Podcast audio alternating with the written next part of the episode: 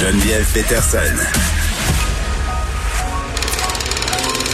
Elle réécrit le scénario de l'actualité tous les jours. Vous écoutez Geneviève Peterson. Cube Radio. Pierre Nantel, salut.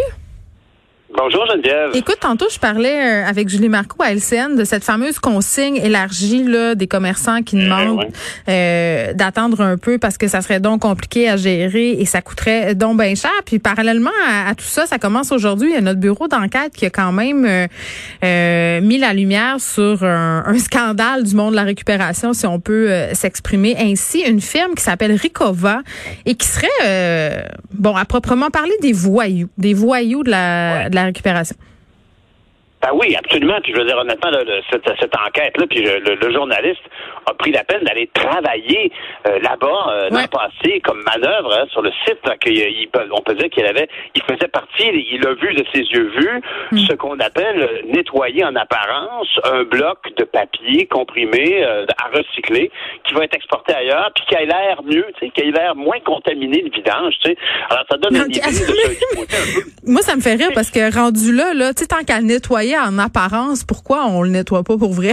C'est beaucoup d'énergie. Ben, ben, mais parce que, honnêtement, ben voilà, tu as tout à fait raison. Ce qu'on voit ici, c'est un comportement de voyou, de cowboy, de, sais, pour moi, c'est le cliché de, de quand j'étais petit, la cour à scrap avec le chien au bout d'une chaîne qui jappait, puis des gens weird qui tenaient ce genre de lieu-là. Ici, ce genre de comportement-là est à, est à, des, à des kilomètres mmh. de ce que les gens font quand ils prennent la peine de rincer le pot de sauce barbecue du Saint-Hubert avant de le mettre au recyclage.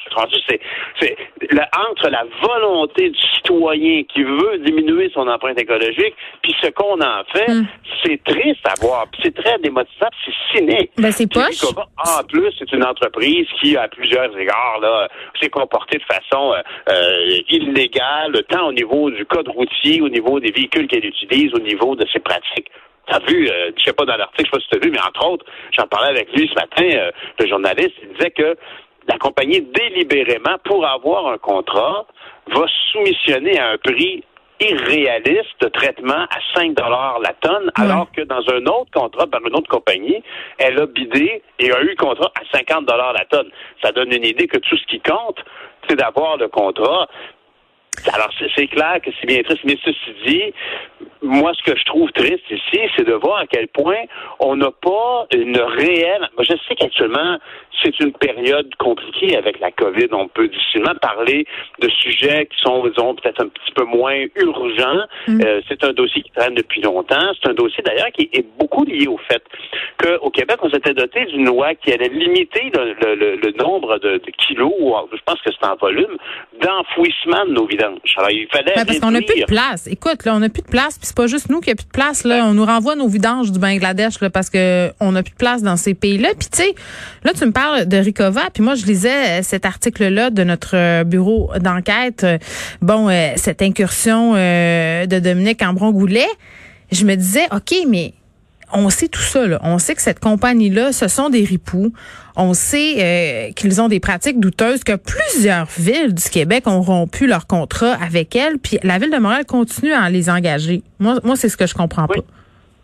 Ben, t'as as raison, puis ça donne une idée à quel point honnêtement, on n'est pas très, très ambitieux. Comme je te dis, il y a peut-être un contexte actuel, mais c'est ça la pertinence ou le, le, le, le, le fait qu'on se garde la tête en lisant cet article-là, c'est que non seulement on décrit un comportement de, de, de voyou, comme tu mm. disais, pour une entreprise qui, qui vit qui travaille dans les poubelles. Qui sac, qui s'en lave les mains, qui fait euh, le minimum. La, qui... la, la, nouvelle, c'est qu'on lui donne le contrat. C'est ça la nouvelle. Il y a une enquête sur une entreprise qui, qui, qui est scabreuse, puis en plus, le, le, le, titre, c'est qu'on lui donne le contrat. Alors, Alors que Montréal, alors que, que Montréal est empêtré dans plein de scandales depuis des années, on se rappelle les compteurs d'eau et tout ça, il me semble qu'à la ville, ça devrait être rendu là euh, absolument ISO 9002, les processus de sélection pour les fermes. Puis là, tu me parles des soumissions à 5 dollars. Tu sais, je veux dire, ça prend pas la tête à Papineau pour se rendre compte à la ville, sûrement que cette compagnie-là, tu sais, ça prend deux, deux ah. recherches pour se rendre compte que ça n'a pas de sens de les engager. Là. Absolument, tu as tout à fait raison, mais honnêtement, ça, tu sais, le, le, la compagnie, euh, mm. tu sais, quand tu dis, je sais pas, moi, je voudrais vendre ma voiture, je vais la faire réparer, puis tu dis au mécanicien, écoute, euh, c'est pas grave, là, si la rouille revient, là, je m'en fous, là, je veux juste vendre mon char. bon, ben ici, c'est un peu le même principe. On veut se débarrasser de nos déchets.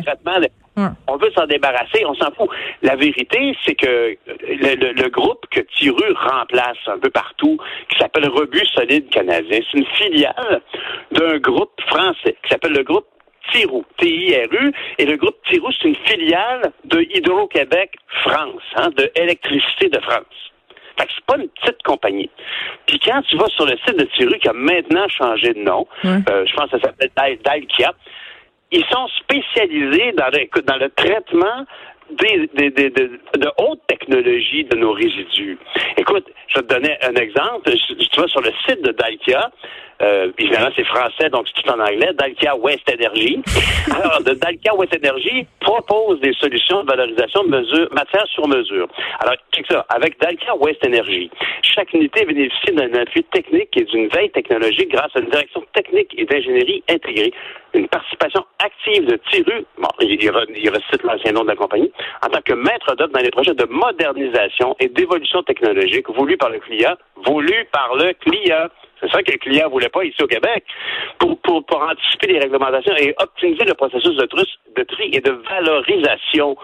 ici, nous avons choisi de prendre des gens qui avaient certainement à l'intérieur de leur compagnie des approches technologiques qui auraient pu fonctionner. On valorise de la matière euh, recyclable en France avec ces entreprises-là, mais ici, ils ont pas des cours à scrap.